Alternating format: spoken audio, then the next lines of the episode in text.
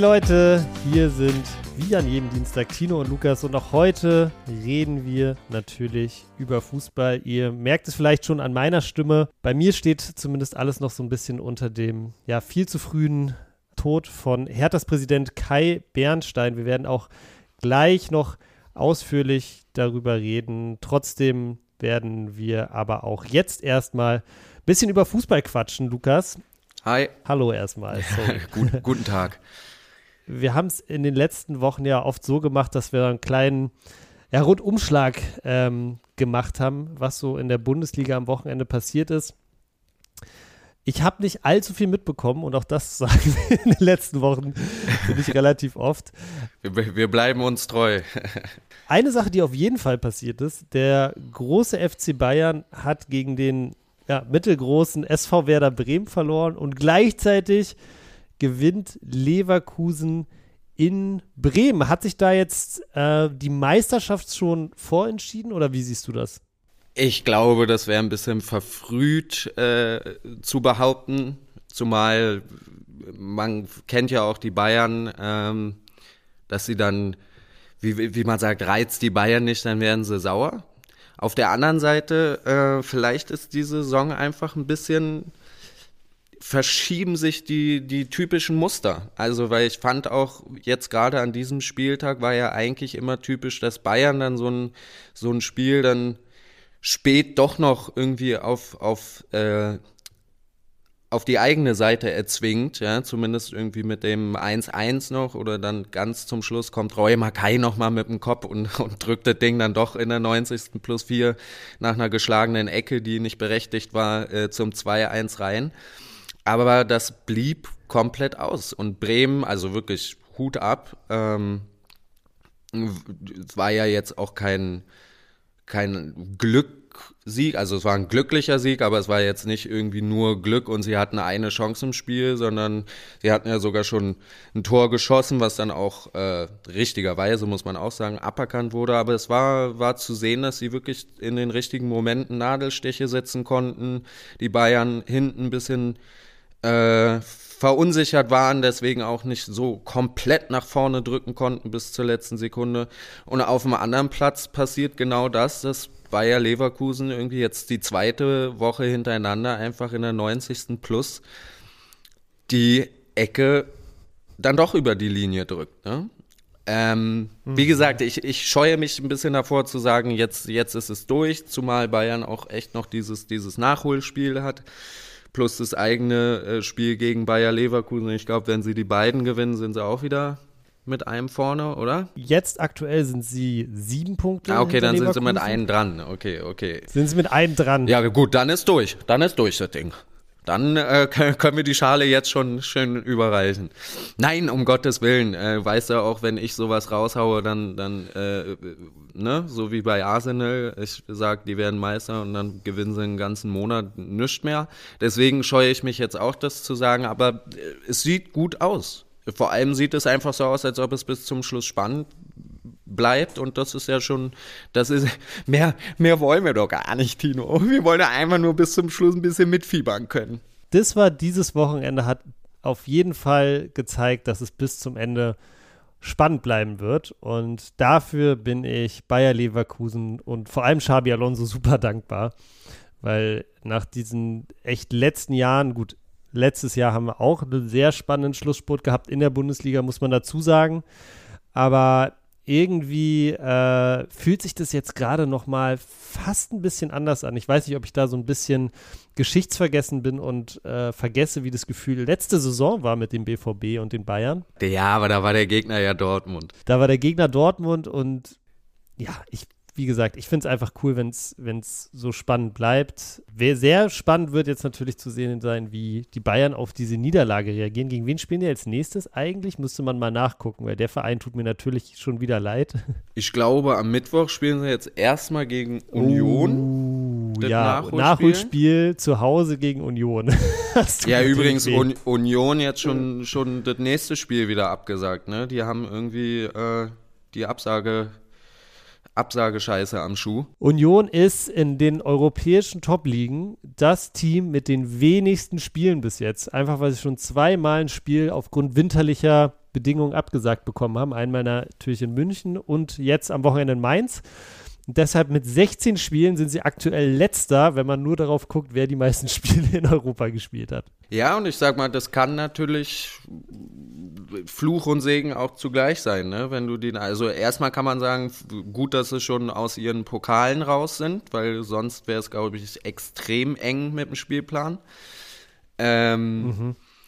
Aber die Situation, da irgendwie zwei Nachholspiele zu haben, kann, kann natürlich auch gut sein, weil du kannst dann erstmal deine, erstmal gucken, was deine unmittelbaren Gegner machen und dann im Zweifel nachziehen. Wobei man auch sagen muss, natürlich ein bisschen undankbar jetzt gegen Bayern äh, rechnet man sich, glaube ich, nicht allzu viel aus. Aber da muss ich dazu sagen, da hat der Fußballgott mal wieder für Fairness gesorgt, weil ich glaube, vorm eigentlichen Spiel, also in der Hinrunde von äh, Bayern gegen Union, hatte Bayern gerade das Pokalspiel in Saarbrücken verloren und ähm, waren dementsprechend auch wütend. Und ich glaube, die gleiche Wut haben sie jetzt auch wieder im Bauch, wenn sie gegen Union spielen.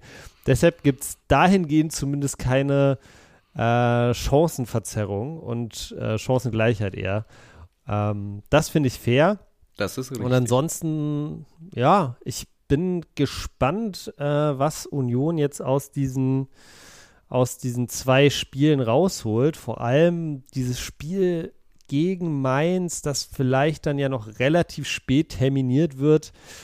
Puh, also da könnte echt einiges dran hängen und sich einiges dran entscheiden. Und der Winter ist auch noch nicht vorbei, Lukas. Kann ja, kann ja, ja eben, eben. noch ein paar dazukommen.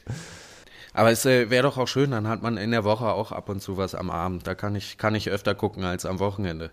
Also von mir aus, lasst am Wochenende ruhig was ausfallen. Ich bin auch dafür, dass einfach jeden Tag Fußball sein sollte. Ich glaube, die UEFA arbeitet eh schon fleißig drauf zu. Haben wir ja letzte Woche schon besprochen mit der Champions League-Reform. Übrigens ganz kurz, ne, weißt, du, weißt du, wann Bremen das letzte Mal gegen Bayern gewonnen hat? Also es wurde ja jetzt auch breit geschankt, schon in den Gazetten. Also ich weiß wirklich nicht, aber lass mich raten. Ich denke mal, es war die Saison, in der Diego die 10 getragen hat oder eine der Saisons und das müsste 2005, 2006 oder so gewesen sein. Ja, okay, ich wollte gerade sagen, wenn du jetzt richtig redest, glaubt dir sowieso keiner. Aber hast du, also der Ansatz ist, ist, ist sehr gut, sehr richtig. Ähm, es war 2008. 2008. 2008 und ich habe mal wirklich den Kader hier gerade aufgemacht. Das ist schon, also die haben äh, Tim Wiese im Tor, ja, unser Wrestler. Ey, die haben so geile Spiele. Lass, lass mich mal ein paar, lass mich mal ein paar Spieler, Spieler okay. raten, die da auf dem Feld standen für Bremen. Okay? Tim Wiese im Tor. Wer, wer stand vor ihm in der Verteidigung? Ich weiß es nicht, wie, wie, die, wie die gespielt haben, aber ich sag dir jetzt einfach mal Spieler und du sagst mir, ob die dabei waren oder nicht, okay? Okay. Also Diego. Ja. Äh, Valerin Ismail. Äh, Ismael, hat der gespielt? Nee. Thorsten Frings? Jo. Äh, wen haben wir denn noch so gehabt da? Eine, ein, eines der größten Talente damals. Neben, neben Diego. Zauberfuß, ja. Ja. Özil, ja. Özil. Ich glaube, der hat sogar getroffen in dem Spiel. Hat er Ilton vorne drin gespielt? Nee, aber äh, we nicht weniger Legendenstatus. Uh, nicht weniger Legendenstatus. Dann Pizarro. Jupp. Ah. Und stell noch einen neben ihn. Boah, noch ein Stürmer. Ja. Puh. Fällt mir nicht ein, sag mal. Hugo Almeida oder Markus ah. Rosenberg waren beide da. Auch ah, Buba Casanogo kennt man auch noch und äh, ja, das sind, das sind die Stürmer. Martin Harnik, Digga, Max Kruse. Mit, Was ist mit äh, Klasnitsch? Klasnitsch war in der Saison nicht da, ne. Er muss davor oder danach. Äh, er hatte ja leider auch diese ganz, ganz eklige Krankheit, oder? Der ist doch mhm. irgendwann richtig weggefallen. Ähm, gib mir mal noch einen, also es gibt noch einen, einen offensiven Mittelfeldspieler neben äh, Özil und Diego, den man eigentlich auch nicht vernachlässigen sollte. Halb Engländer, halb Deutscher. Und sein Nachname klingt wie ein Vergehen im Fußball. Holtby? Aaron Hunt, du Keck. Was ist denn Holtby für ein Vergehen im Fußball? Halten, halten. wow, den hast du dir von ganz weit hergeholt. Äh, nee, natürlich, natürlich. Ja, nee, Holtby ist wild. Ich glaube, der hat auch nicht bei Bremen gespielt, oder? Der hat beim HSV gespielt. Genau. Hm.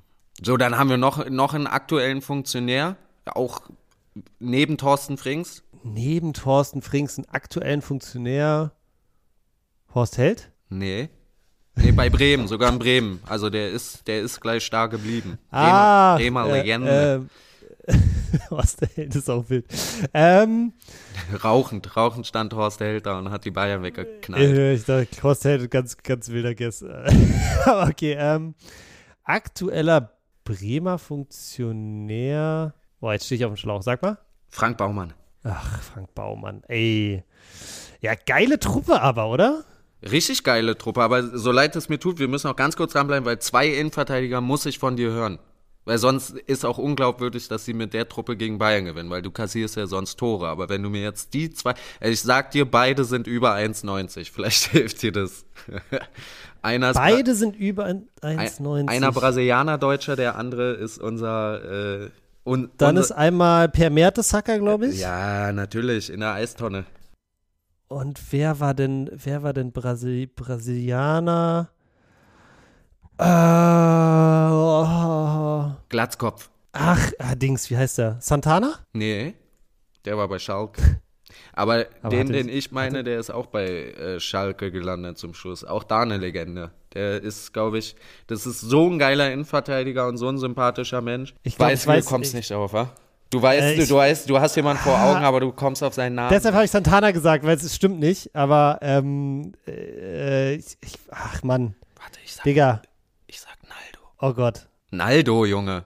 Naldo, Mann, natürlich Naldo. Ach, Ja, schon Willen, eklig, Alter. wa? Mertesacker und Naldo in der Innenverteidigung? Eieiei. Natürlich scheiß Naldo, Alter. Natürlich, ey, wie kann ich so dumm sein, ey. Ist nicht schlimm, Tino.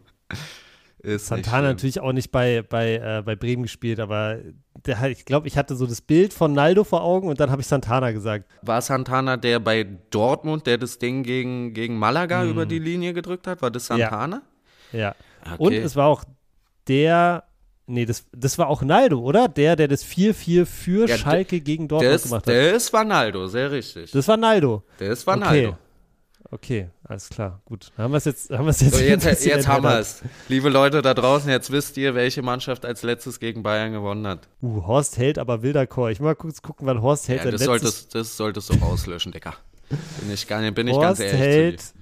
Transfermarkt. Ich google jetzt mal, wann der sein letztes äh, Spielerprofil, wann hat er sein letztes Spiel gemacht? Und Der hat, wo hat er gespielt? Der hat, glaube ich, nur bei Köln, Stuttgart gespielt. Nee, 60 München, Eintracht Frankfurt, Stuttgart. Und hat sein letztes Spiel. Wow. Alter, ist das wild. naja, doch, hat, 2000, äh, hat 2006 äh, auch. Was, Digga? Ja. Also es war gar nicht- 2006? Ja. Ja, der hat doch sogar, hat der nicht dann noch mit Stuttgart, ist der dann nicht noch Meister geworden? Wann ist denn Stuttgart, sind nicht 2006 Meister geworden? Ist, ja- also, das ist eine ganz wilde Folge hier bis jetzt. Ey, Horst Held bringt mich so durcheinander. Ah, herrlich.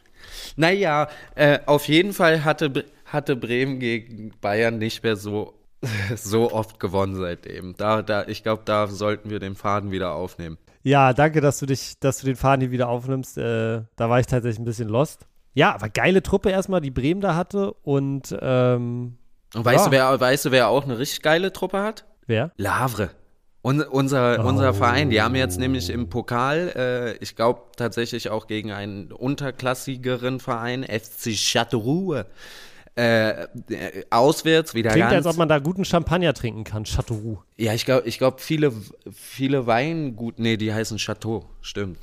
Aber, Ich glaube, das heißt einfach nur Schloss, um ehrlich zu sein. ja, ja, Das gibt's überall in Frankreich. ist richtig. Aber dann gibt es vielleicht da ganz viele, weil das sind, sind ganz viele rote Schlösser, weißt du? Chateauroux sind äh, äh, Roux. Egal, jetzt, äh, jetzt blamieren wir uns immer weiter. Es geht, die, die, die Blamagenspirale zieht sich zu. Ich wollte ja Wir eigentlich haben in der ersten sagen, Folge gesagt, dass wir keine Fußballexperten sind. Ja, ist ja auch richtig. Ich vermute mal auch, die Leute, die jetzt immer noch dabei sind und uns hören, äh, sind es wahrscheinlich auch nicht. Vielleicht sind es auch so die Leute, die so einfach nur ihren Freunden bei WhatsApp so schreiben, guck mal, was für loste, loste Sachen die hier schon wieder gelabert haben oder so. Ja, ist doch auch ein So, USP. Lost, loste, loste Theorien von, von Tilo und Lukas. Ey, das wäre das gut, das wär gute, das wäre ein gutes Instagram-Format. Loste Theorien. Da, also, dass Horst Held bei Werder bei der der letzten Sieg auf dem Platz stand. Genau, Beispiel. 2014 wurde Horst Held auch Weltmeister auf der ja, ja, ähm, ja. Naja, auf jeden Fall Le Havre äh, beobachten wir weiter, Leute, die seitdem, seitdem wir ausgerufen haben, dass, dass man sie verfolgen sollte, weil es ein ganz großartiger Verein ist. Traditionsverein haben sie noch nichts verloren. Ich glaube noch nicht mal ein Wusstest du eigentlich, dass Paul Pogba von Le Havre kommt? Ja, natürlich wusste ich das nicht. Das, das ist krass, oder? Äh, nur er oder alle seine fünf Brüder auch? Wahrscheinlich seine fünf Brüder auch, aber ich glaube, er ist so der, der prominenteste. Übrigens, es fällt mir jetzt auch auf, ne, seit ich habe bestimmt seit zwei Jahren nichts mehr von Paul Pogba gehört, außer dass er ein Verfahren gegen seinen Bruder am Laufen hat, weil er ihm Voodoo-Leute auf den Hals gehetzt hat. Aber er ist wirklich ziemlich ruhig geworden um unseren Poggi, wa?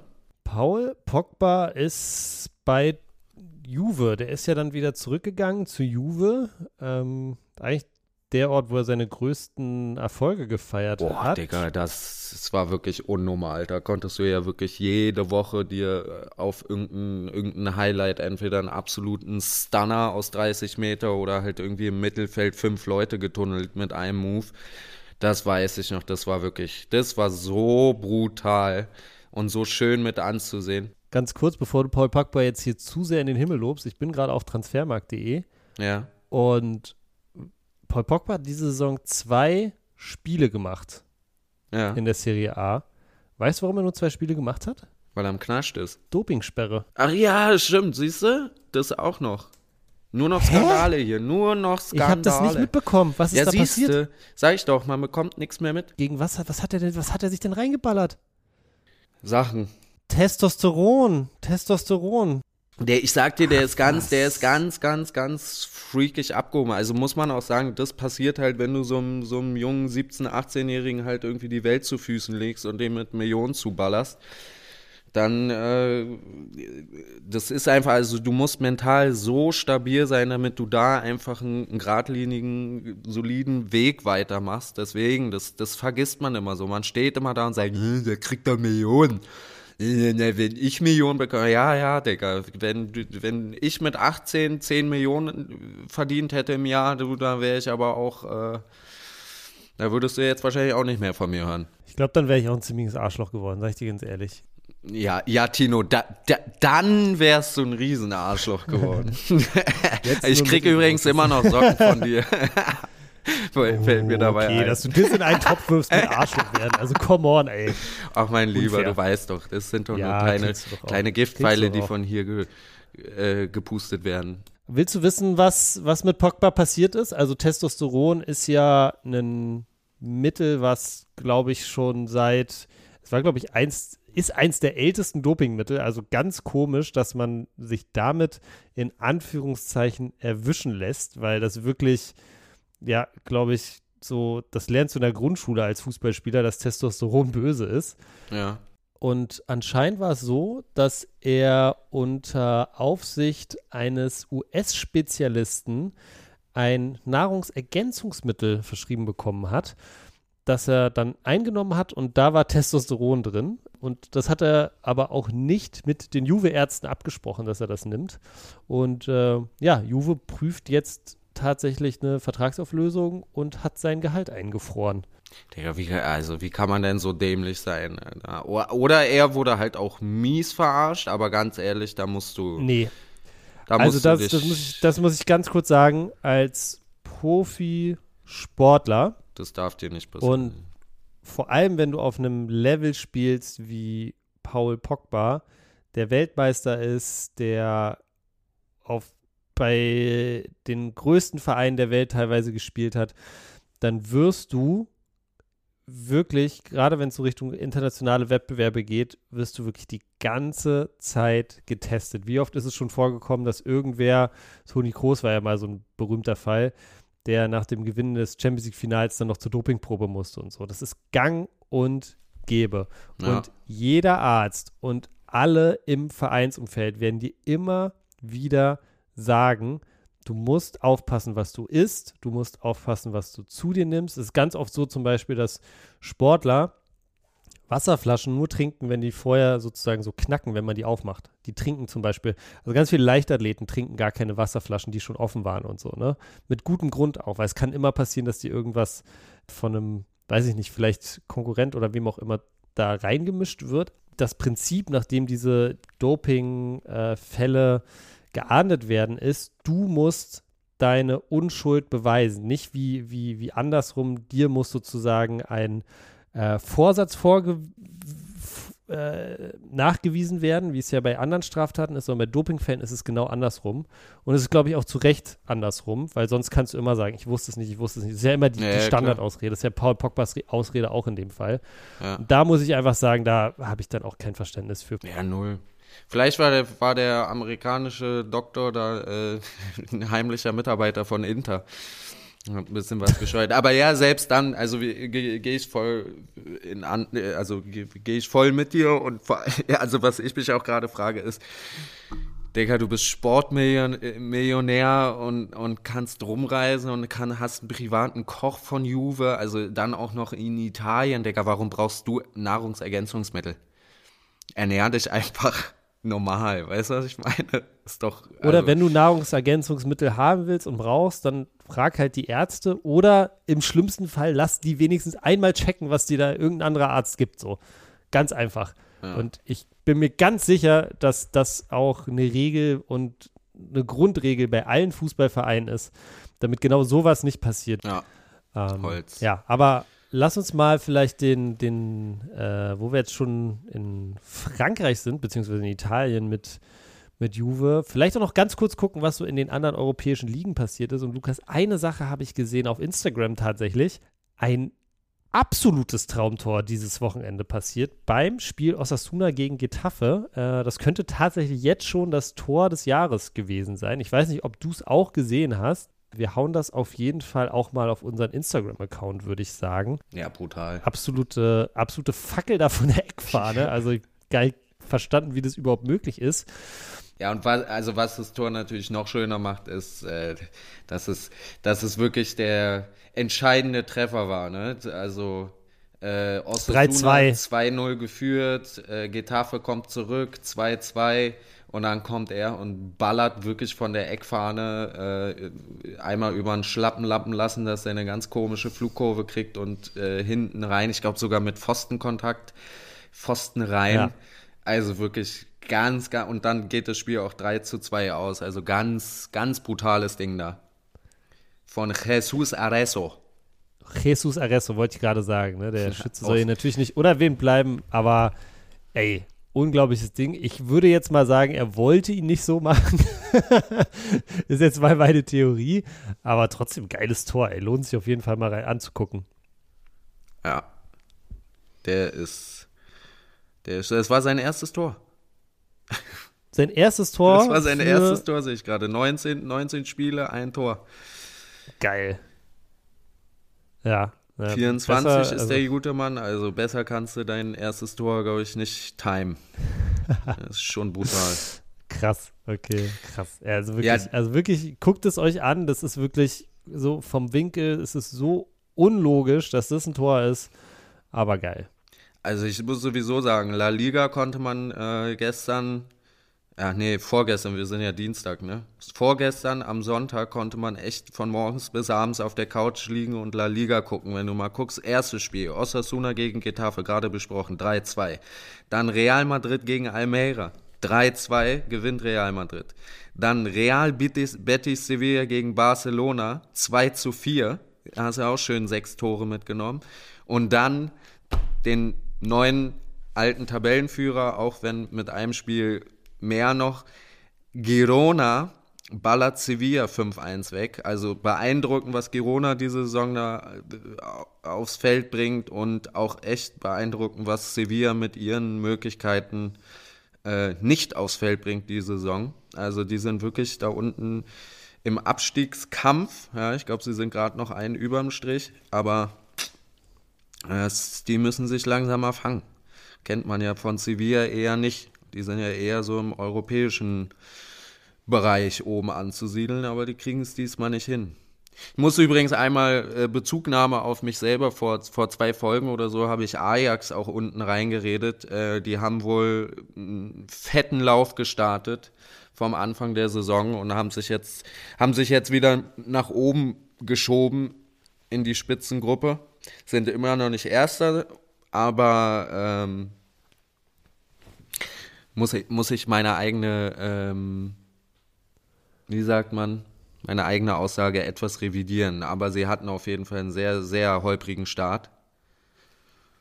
Und jetzt kommen sie, kommen sie langsam ins Rennen. Haben sich ja jetzt auch Henderson äh, zurück aus Saudi-Arabien geholt. Äh, auch spannend, dass da jetzt so die ersten zurückkommen. Benzema wohl auch. Benzema ist auch im Gespräch, glaube ich, bei Chelsea zum Beispiel. Der hat auch, der ist auch unzufrieden. Ja, aber Digga, nicht er ist unzufrieden, sondern der, der Club sollte mal unzufrieden mit ihm sein. Denn der ist, der, der hat einfach mehrere Male unentschuldigt beim Training gefehlt. Jetzt hatte er Urlaub im Winter und hat den einfach verlängert, ohne das grüne Licht vom Verein. Also hat er wahrscheinlich eine E-Mail geschrieben, so, ja, ich bin, fühle mich immer noch nicht so gut, ich brauche noch drei Tage und danach Handy ausgemacht oder so. Also. Machst du das immer so, wenn du Urlaub hast? ich sag nie was ab, von daher komme ich gar nicht in die Situation. Beziehungsweise habe ich nie Urlaub, deswegen kann ich nichts verlängern. Mhm. Aber ähm, Nee, ist ja wirklich, also so ein bisschen wie so ein eingeschnapptes Kind, weil er, glaube ich, dachte, er kann sich irgendwie seine, seine Titel jetzt da so im Vorbeigehen schnappen, nochmal hier ein Torschützenkönig, da nochmal ein paar Prämien für die Tore und nochmal ein Pokal und die Champions League. Aber nix da. Er ist irgendwie siebter, hat eigentlich nicht mal Chancen, noch die Champions League da zu erreichen. Also die, die arabische Champions League. Ähm, und jetzt ist er so eingeschnappt, weißt du, wo ich mir auch denke, ja, also ist schon sehr unprofessionell, äh, muss man sagen. Auf der anderen Seite, ich verstehe ihn natürlich auch, aber ich wäre auch von Anfang an nicht dahin gegangen, glaube ich. Wenn ich schon so viel Geld auf dem Konto gehabt hätte wie Benzema. Ich an meiner Stelle wäre sofort dahin gegangen für ein Jahr zum Zocken. Aber ja, ist schon, wie gesagt, Sie sagen aber auch alle, dass es nicht äh, an der Liga liegt oder an den Menschen da. Ne? Also sagen sie auch, es ganz, sind ganz spannende Projekte und alle da sind super lieb und auch sehr tolerant gegenüber allem, aber sie wollen halt einfach irgendwie nicht mehr da sein. Ähm, Emeric Laporte, der ja davor bei, war der bei City? Ich glaube, ja, ja, ich glaube, ja, der war bei City. Der war bei City, der hat sich jetzt auch dazu geäußert. Ähm, und meint, dass es viele unglückliche Spieler und mangelhafte Ernsthaftigkeit in der Saudi-arabischen Pro League gibt. Der spielt ja aktuell noch bei Al-Nassr FC, also Ronaldo Club. Ähm, und ähm, ja, hat dann in einem relativ umfangreichen Interview in der AS ähm, gesagt, dass es nicht ganz so leicht ist, sowohl für die Spieler als auch für die Clubs äh, sagt dann zum Beispiel, sie kümmern sich zwar um uns, aber für meinen Geschmack nicht genug. Mit anderen Worten, in Europa zahlt man ein gutes Gehalt, aber man kümmert sich viel um einen. Ähm, und gefühlt ist es in Saudi-Arabien nicht so. Ich glaube, natürlich für alle irgendwie eine Umstellung, aber insgesamt gibt es da wohl äh, einige Unzufriedenheit, vor allem unter den europäischen großen Starspielern, die im letzten Sommer nach Saudi-Arabien gewechselt sind.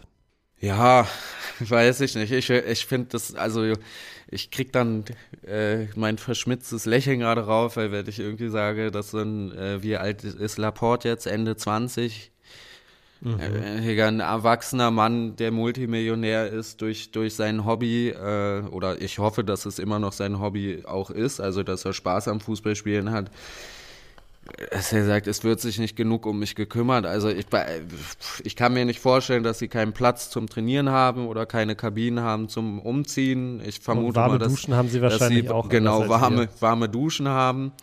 Äh, ich vermute mal, dass, wie, wie Marcel Reife mal sagt, es wird wahrscheinlich auch für zwei, dreimal warmes Essen am Tag reichen. Ey, ja, und dann denke ich mir, also was willst du denn? Dann hol dir eine Nanny und einen Psychologen von deinem eigenen Geld. Also die, die Differenz kriegst du ja da drüben, dass du dir das selber leisten kannst. Ich, also, verstehe mich nicht falsch. Ich glaube, dass es dass es eine Umstellung ist von einem europäischen Topclub, dass du da wirklich stehst und sagst, ach so, so ähnlich, so ähnlich wie erinnert dich, als Cristiano Ronaldo zum Menu zurückgekommen ist und meinte, ach du Scheiße, hier ist ja immer noch alles wie vor zehn Jahren. äh, so macht mal, macht mal, macht mal euer Game ab, so. Aber ähm, ich kann mir schon auch vorstellen, dass es ähm, sicherlich nicht nur an den äußeren Bedingungen geht, äh, sage ich mal, äh, liegt, dass sich da ein paar europäische Spieler vor allem unzufrieden fühlen, sondern schon auch daran, dass Saudi-Arabien ja natürlich ein, ne, von, der, von der Herrschaftsform auf jeden Fall eher fundament, fundamentalistisch geprägt ist und du auf jeden Fall, denke ich, viel weniger Freiheiten hast, als du das vielleicht in äh, Manchester hast, wenn du Emeric Laporte bist. Das ist vollkommen richtig. Da muss ich dann aber ähnlich wie, wie bei unserem Thema davor mit Pogba sagen, ja, Decker, dann kümmere dich vorher ein bisschen darum, wo du hinwechselst.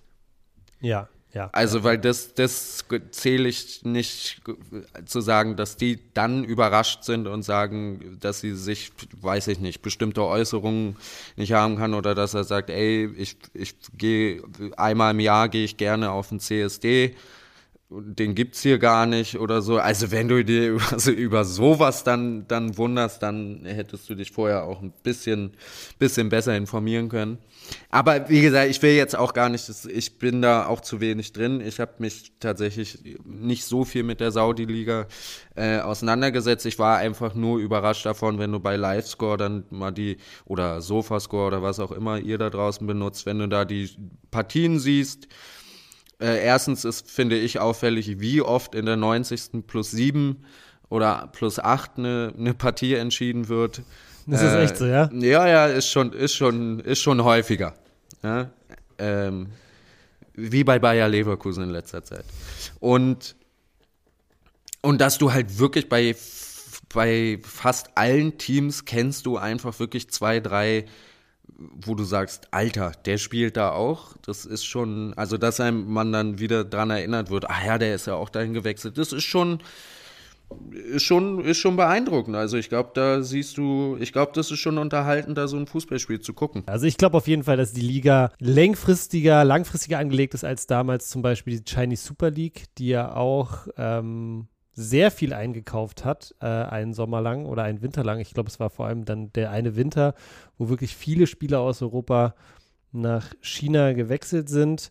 Auch natürlich gelockt vom, vom vielen Geld, auch in ein ja ähnlich autokratisches Regierungsmodell, sage ich jetzt mal, damit auch äh, gleichbedeutend gegangen sind und ein Jahr später war es eigentlich schon wieder vorbei und heute redet kein Mensch mehr über die Chinese Super League. Das kann ich mir nicht vorstellen. Dafür glaube ich, dass die Pläne der saudi-arabischen Regierung, weil ich glaube, unterm Strich ist es ja letztendlich Sportswashing, was da passiert, doch langfristiger sind. Ähm, ja, bleibt aber spannend abzuwarten, wie sich jetzt so der nächste Transfersommer vor allem gestaltet, weil ich kann mir natürlich vorstellen, dass wenn es negative Nachrichten und Berichte von Spielern gibt, und die Spieler sind ja auch untereinander einfach sehr vernetzt, dass es dann vielleicht auch den ein oder anderen zukünftigen Transfer erschwert bzw. verhindert. Ja, das ist richtig. Lukas, ich glaube, jetzt reden wir schon eine ganze Weile in diesem Podcast wieder über Fußball und doch gibt es da so ein Thema im Hintergrund, was ja, vor allem, glaube ich, mir so ein bisschen auf dem Herzen liegt und super wichtig ist. Und ähm, dementsprechend will ich das auf jeden Fall auch hier nochmal ansprechen.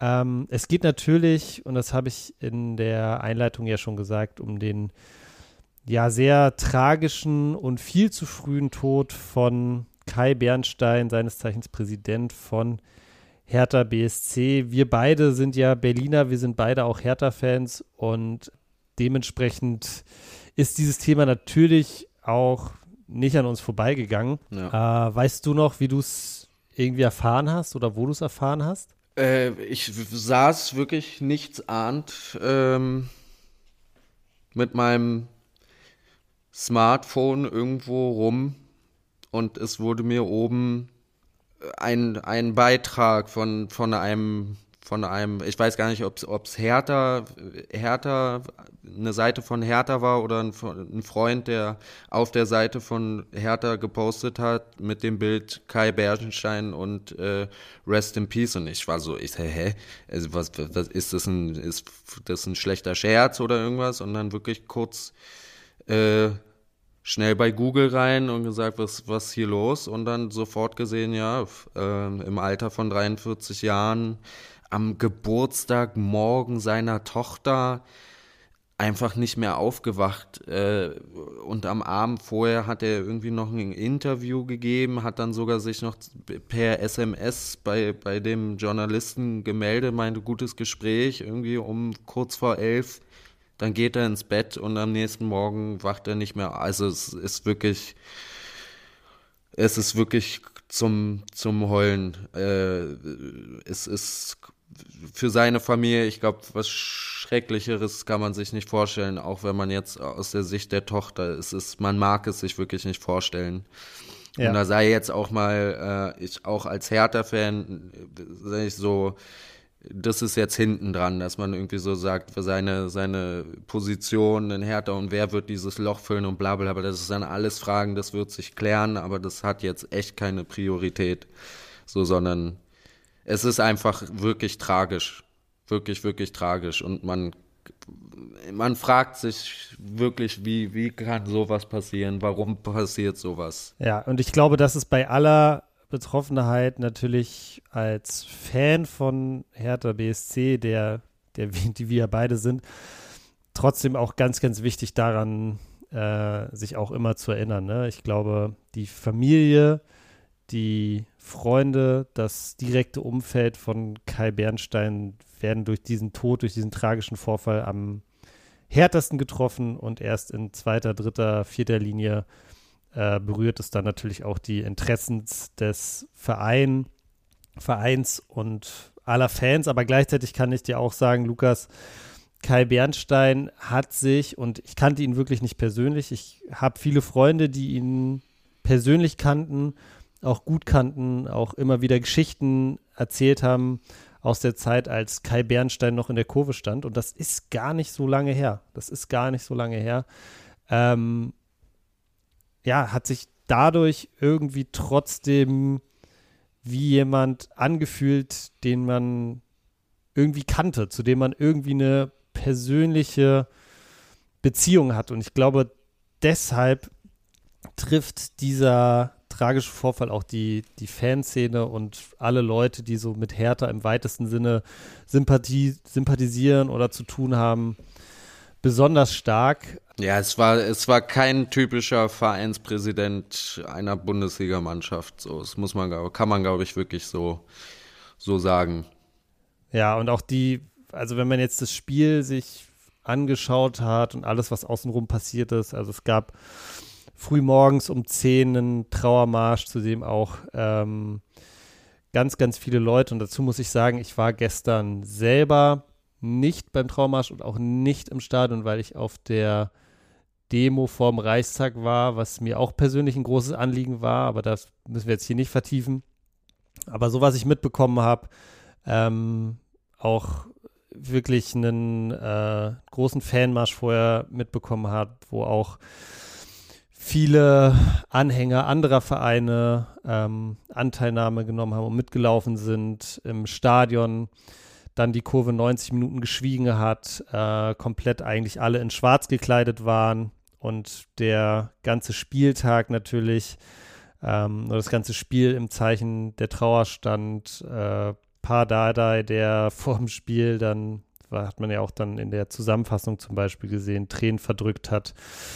Die Mannschaft, die dann nach dem Spiel vor der Kurve stand und ähm, so das mit den Fans zusammen nochmal äh, Kai Bernstein gedacht hat. Und auch einfach dieses Schweigen, das habe ich von mehreren Leuten gehört. Das Schweigen von, ich weiß gar nicht, wie viele da waren, 40, 50.000 Leuten, das ist einfach, glaube ich, eine richtige Macht. Ne? Und ähm, jeder kennt das, wenn im Fußballstadion die Post abgeht, dann ist das auch unglaublich. Aber ich glaube, wenn so 40, 50.000 Menschen wirklich kollektiv schweigen und nichts sagen, mhm und du die Trauer und die Tränen in den Gesichtern und den Augen siehst, dann hat das auch einfach so eine Power und ähm, ich fand es auch darüber hinaus unglaublich schön zu sehen, die Anteilnahme von anderen Vereinen, die es gab. Ähm, auch natürlich der Berliner Stadtrivale Union, der dann für einen Tag oder eine Woche äh, auch mal die Rivalität hat Rivalität sein lassen, dass ähm,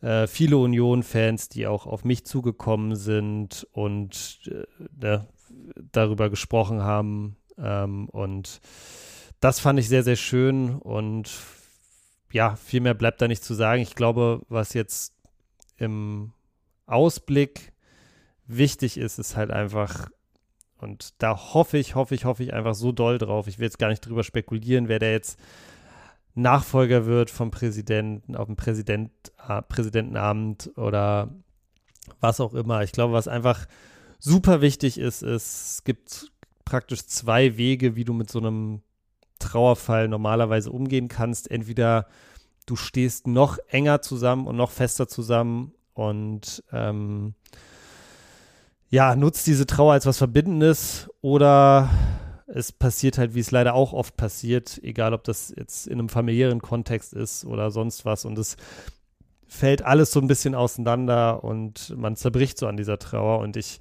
wünsche natürlich in allererster Linie der Familie und den Freunden und dem persönlichen Umfeld von Kai Berdenstein, dass das nicht passiert, sondern dass ähm, da die Erinnerung natürlich weiterlebt und man irgendwie es schafft, ähm, noch enger zusammenzurücken und natürlich auch für den Verein. Ja, ich fand auch, dass das, ähm, weil du gerade gesagt hast, dieses enger Zusammenrücken und so, ich ich hatte ja auch ein bisschen Bammel dann tatsächlich vor dem Spiel, weil man auch echt sagen muss, so Düsseldorf kam dann als eigentlich auch vierter, dritter, vierter Aufstiegsaspirant.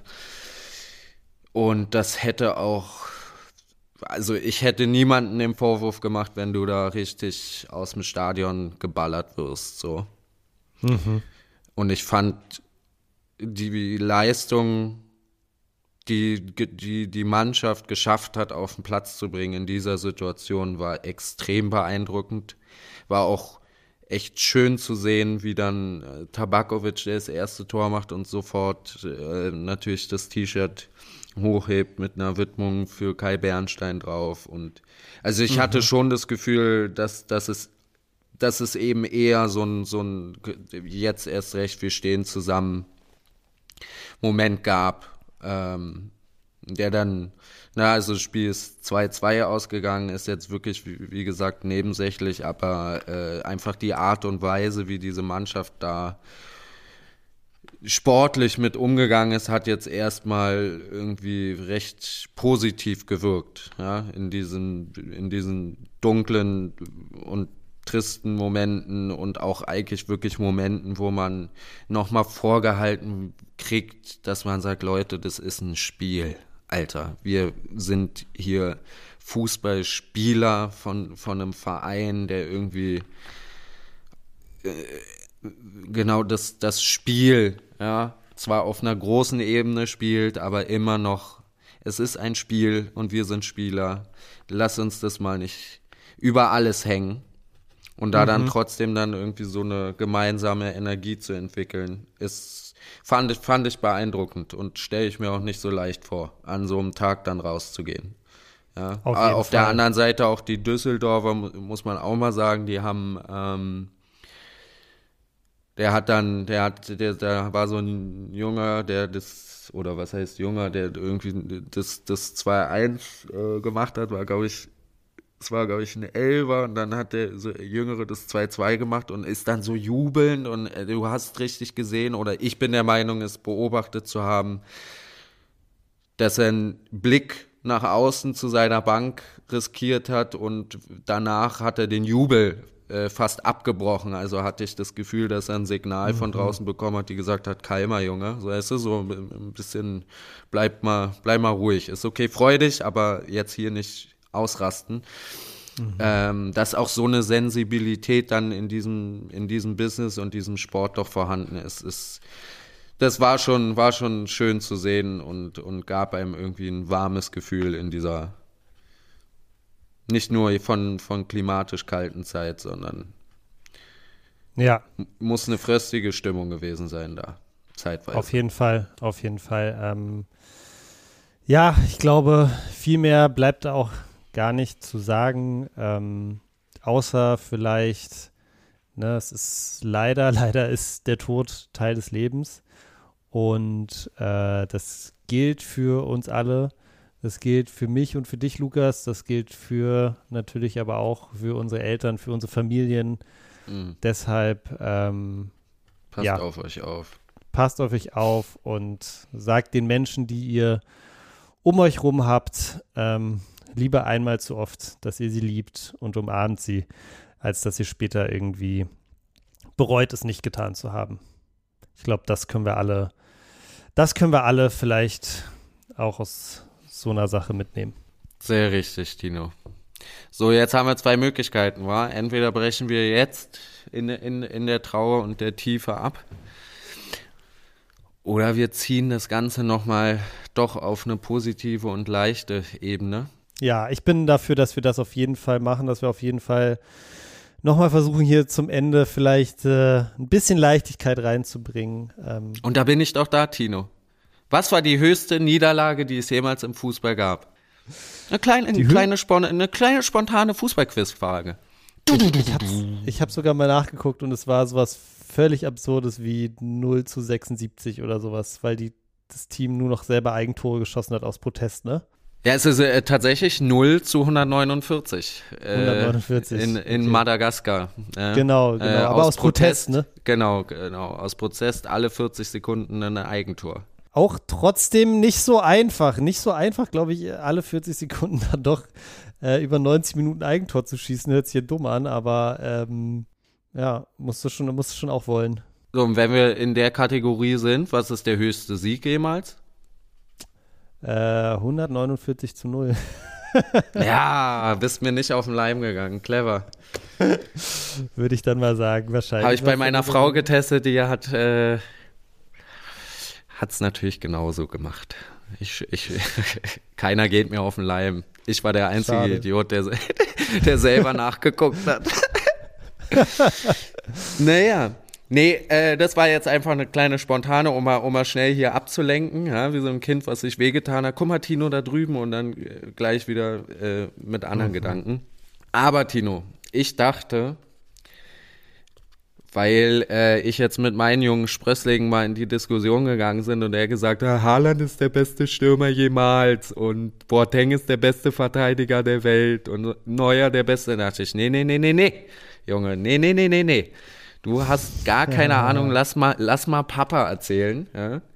Ähm, und da ist mir aufgefallen, dass ich doch etwas romantisch in der Fußballvergangenheit stecke und dachte, wir beide, eh, wir sind ja im ähnlichen Jahrgang, ähm, mhm. was hältst du davon, wenn wir mal so, ich glaube, für eine Top 11 ist es jetzt vielleicht wieder ein bisschen ausufern, aber was ist denn, wenn wir so eine Axis of Awesome, also dass wir mal so ein, so ein Torwart mm. uns entscheiden, wer ist der beste Torwart jemals, muss ja jetzt auch nicht, kann ja auch mal so ein bisschen gefühlstechnisch sein, ne?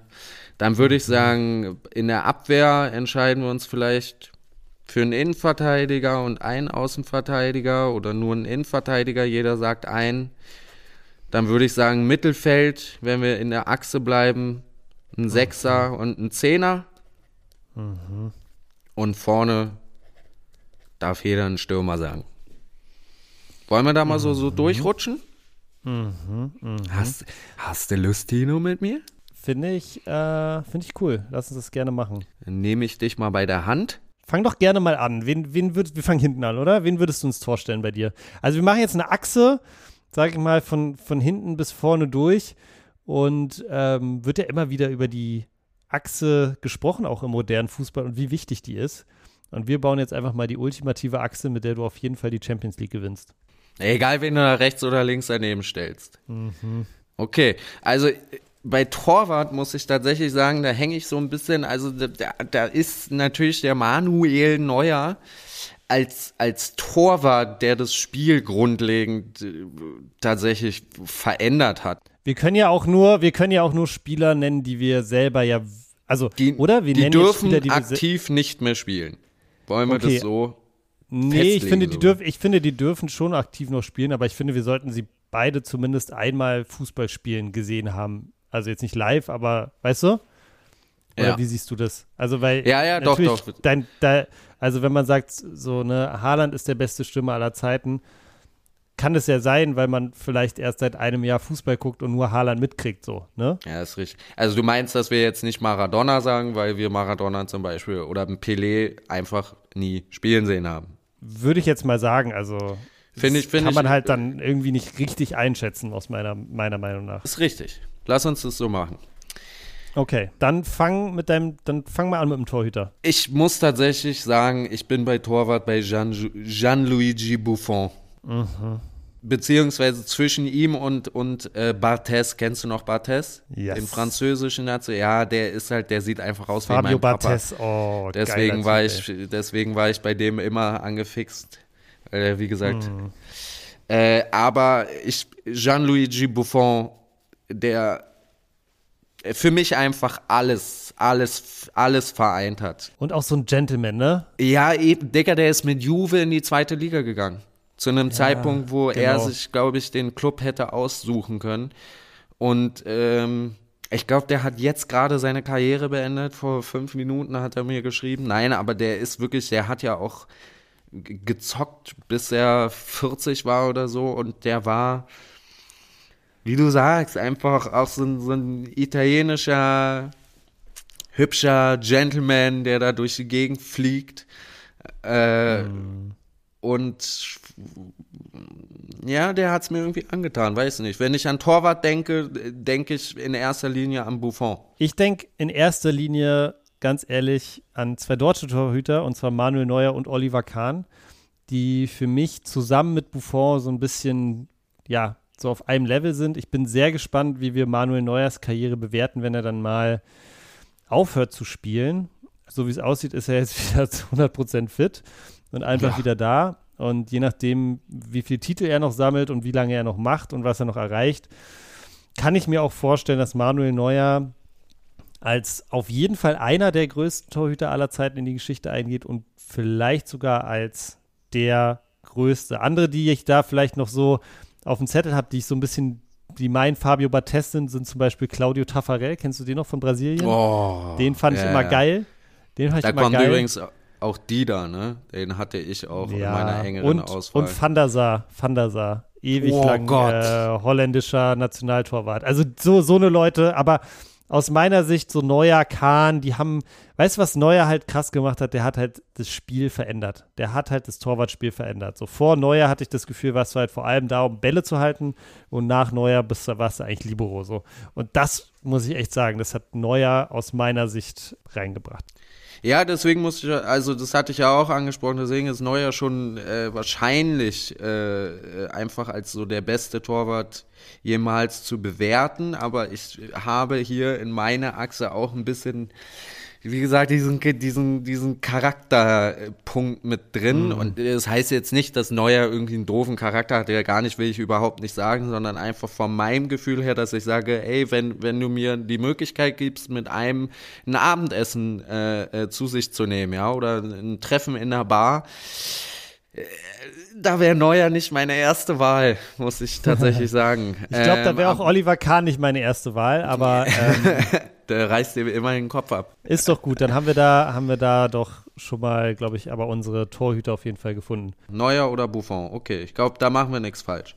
Abwehr, hätte ich jetzt gesagt, bitte, bitte einen Innenverteidiger, einen Außenverteidiger, geht bei mir schnell. Jaap Stam, kennst du den noch? Mhm. Boah, Digga, das war, also das, das ist für mich halt so ein, so, ein, so ein Verteidiger wie aus dem Computerspiel. Auch perfekt gew gewordeter Name, Jabstam, ne? Ja, Richtiger wirklich, Stamm. genau. So, so ein richtiger Stamm ist es, mehr auch nicht. Und Außenverteidiger geht für mich, ich habe tatsächlich ein bisschen hin und her überlegt und dann ist mir ein Name aufgeploppt und ich dachte, es kann gar keinen anderen geben, Roberto Carlos. Das ist lustig, dass du das sagst, weil ich finde, es kann schon einen anderen geben. Innenverteidiger ist bei mir auf jeden Fall Karls Puyol von Barca. Okay. Lange ja. Barca-Kapitän gewesen und halt einfach auch der war wirklich Fairplay-Gott, ne? Der hat dann teilweise, weiß ich noch, hat dann Busquets so irgendwie sich am Kopf gehalten, weil er irgendwas am Kopf gekriegt hat.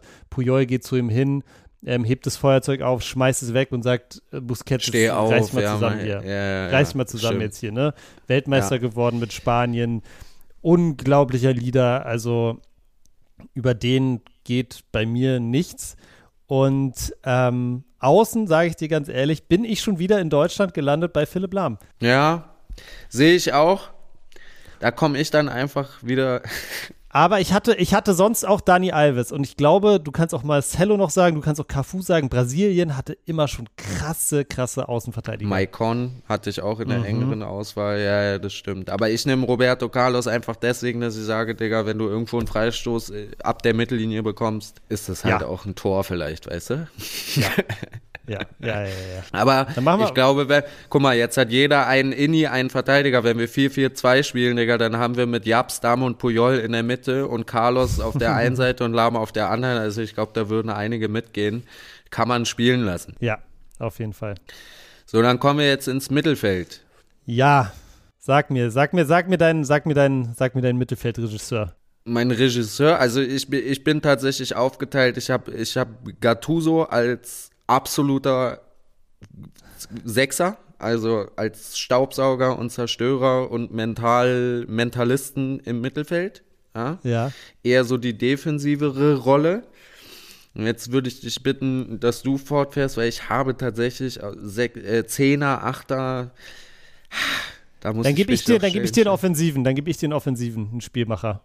Und das ist bei Okay. mir Ronaldinho. Ja, I see. Ja, ja. Ich meine, ich hätte, ich hätte, ich hätte auch Sidan sagen können, ich hätte auch, keine Ahnung, wieder Xavi sagen können, ich hätte Luka Modric, Toni Kroos sagen können, aber Pir Kaká- Pirlo kommt bei dir gar nicht, ja? Pirlo, Clarence Seedorf, Edgar Davids. ja, Pirlo kommt bei mir auch, aber ich muss einfach sagen, Ronaldinho, was es für mich besonders gemacht hat, und das ist halt das Ding, ne? Alle Spieler, die wir jetzt sagen, die sind fußballerisch so, so stark.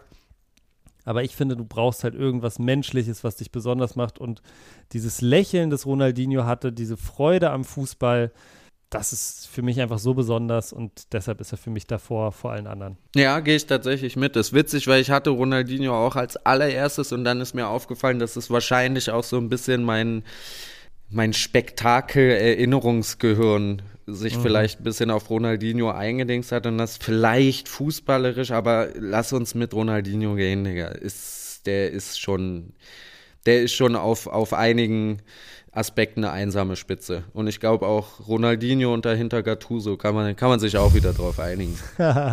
ich glaube auch. Ich sagte, da kann man dann natürlich wirklich rechts und links, ist egal, wen man dann aufstellt, ey. Ja, du hast recht. Also da, da brauchst du wirklich, ist wirklich egal.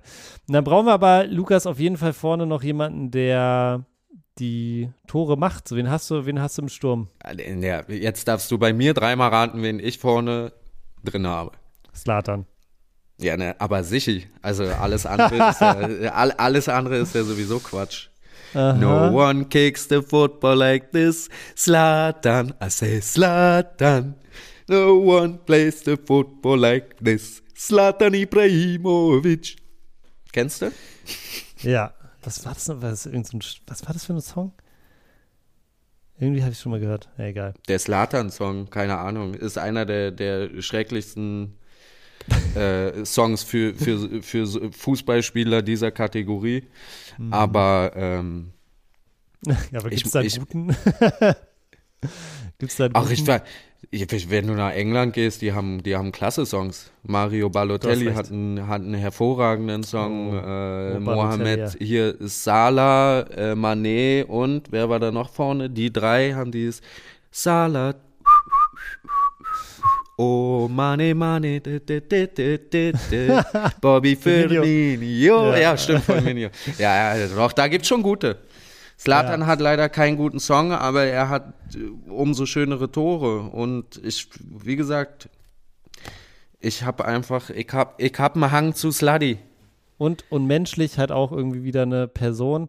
Ich meine, natürlich kann man jetzt anfangen, Cristiano oder Messi vorne reinzustellen. Aber ich sag dir ganz ehrlich, die holen mich beide menschlich nicht ab. Die holen mich beide menschlich nicht ab. Cristiano ist zu versessen und Messi ist, äh, glaube ich, ein ziemlicher, ich weiß es nicht, so was ich mitbekommen habe von Leuten, die ihn sogar mal getroffen haben. Äh, menschlich nicht ganz so einfach mit ihm. Deshalb, ähm, glaube ich, können wir uns einfach auf Slatan einigen. Sonst Doch, hatte ich schade. noch. Schade, ich dachte, du holst noch einen. Ja, ich habe ich hab noch eine Wildcard, Dennis Bergkamp, weil ich glaube, Dennis Bergkamp würde, der finde ich, findet nicht so statt in dieser beste Stürmer aller Zeiten Diskussion. Aber der hatte auch einfach unglaubliche Flugangst und hat ganz viele äh, europäische Spiele deshalb nicht mitgespielt damals bei Ajax. Und ja. ich glaube, wenn er das nicht gehabt hätte, dann hätte er vielleicht noch eine viel, viel größere Karriere gehabt, als er auch so schon hatte. Bei Dennis Bergkamp muss ich nach wie vor sagen, und das sage ich jetzt als jemand, der Slatan Ibrahimovic aufgeschrieben hat mit einem 40 Meter Fallrückzieher. Aber Dennis Bergkamp für mich, für mich nach wie vor das schönste Stürmertor, mm, was mm. jetzt nicht als Fernschuss oder sowas, sondern du, du weißt, welches ich meine, oder? Diese Wo er Drehung, den ne? Ball mit dem Rücken Innenseite annimmt, gleichzeitig um den Spieler spielt, sich andersrum dreht und ja. dann auch noch das Ding mit der Innenseite gegen die Lauf. Also wirklich, das ist eines der brutalsten Tore. Das müssen wir auch bei Insta verlinken. Das hauen wir auch raus. Äh, also das, das ist wirklich, das ist wirklich Boah, da, da, da, hat er, da hat er das Spiel Fußball als Stürmer einfach kurz durchgespielt. Besser kannst du nichts machen in dieser Situation. Das ist wirklich. Also da gehe ich, so, da geh ich sogar mit. Underrated. Stürmer Nummer 1, Dennis Bergkamp. Äh, unser erster Auswechselspieler hinter Sladi. Also, ja. Oder wir spielen einfach mit zwei Stürmern, ist doch super. Wir, wir, spielen mit zwei Stürmern, wir spielen ja auch mit zwei Torhütern, ich glaube, dann passt Weißt du, und damit, damit wir die Hater Messi und Cristiano dürfen bei uns links und rechts Mittelfeld spielen. Ey, von mir aus gerne. Von mir aus auch, auch links und rechts Sturm. Können gerne außen spielen. Ähm, gut, Lukas. Ähm, Juti, hat doch schön, Spaß wir, gemacht. Haben wir wieder was schön, gelernt. Schön, dass wir hier noch so einen halbwegs versöhnlichen und positiven Abschluss gefunden haben. Freut mich sehr. Ansonsten würde ich sagen, machen wir die Nummer hier zu, Leute. Ihr wisst, jeden Dienstag gibt es eine neue Folge. Tino und Lukas reden über Fußball. Am besten abonniert ihr das Ding auch einfach, dann verpasst ihr keine Folge in Zukunft. Und nicht vergessen, auf Instagram reinfolgen. Da posten wir nämlich jetzt diese ganzen Dinger, über die wir gesprochen haben. Ed, Tino und Lukas. Lukas mit K, alles zusammengeschrieben. Und ja, Lukas, dann würde ich sagen, gehen wir Der duschen. Klassiker wieder. Ja, ist voll eklig, Tino. Ich habe gerade gesehen, ich habe mein Handtuch vergessen. Mm. Ich muss deins danach benutzen, deswegen bitte, bitte, bitte ich werde den lass Intimbereich mal, sehr gründlich Lass mal den Intimbereich erstmal weg, beziehungsweise nicht, nicht den durchgezogenen Dreifachschrubber wie sonst immer, weil ich muss mir danach doch, das Näschen pudern. Doch, doch. Nee, doch, Junge. Doch. Und ich sag dir nicht, klar. auf welche Seite ich benutzt habe. Ja, oh, Junge, Alter. Ja. Also, mein Lieber. Ich gehe ich geh nass nach Hause. Ciao. Okay, tschüss. tschüss.